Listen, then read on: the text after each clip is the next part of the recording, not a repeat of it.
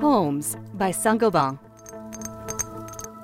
Hello, everyone, and welcome to Homes. Today, we offer you a trip to France to talk about the issues and challenges of thermal renovation of housing with Antoine Hervé. He is a consulting engineer in energy transformation who supports local authorities and economic players in the thermal renovation of buildings.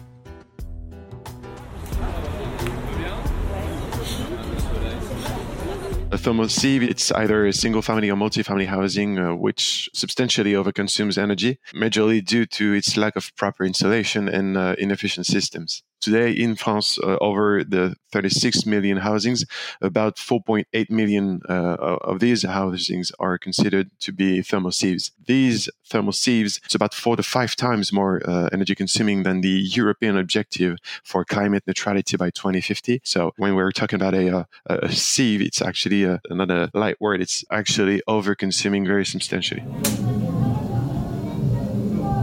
Thermal sieves actually largely contribute to uh, energy insecurity, which you could call fuel poverty, depending on where you're living, which in France today is affecting one over five housings. Yeah, also, given the date of construction of those uh, thermal sieves and the financial status of their occupants, these housings often lack proper ventilation, which then induce bad indoor air quality, thus health issues. France, as a country, has set a series of legal obligations towards thermal sieves with Loi Climat et Résilience. These obligations compelled to carry out deep renovations. It means that you need to address all six work packages, which are walls, floor, roof, windows, ventilation, and heat production.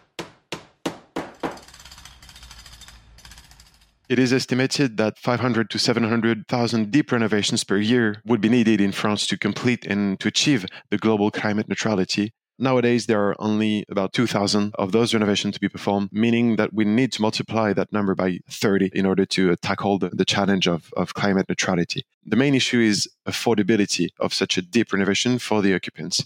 And uh, when saying that cost is the issue, you, you can either find a new way of financing or you can reduce the cost. And one way to reduce the cost could be to uh, scale up the number of deep renovation and to to go into industrialization of those renovation. And here the challenge to industrialize the way we uh, renovate any type of home, which is a real challenge considering that France has a very large number of different types of uh, single family housings. This is the end of this episode. Thanks to Antoine Hervé for sharing with us his opinion on one of today's greatest challenges in France. You can check out the other episodes to better understand the local issues of our homes. Thank you for listening.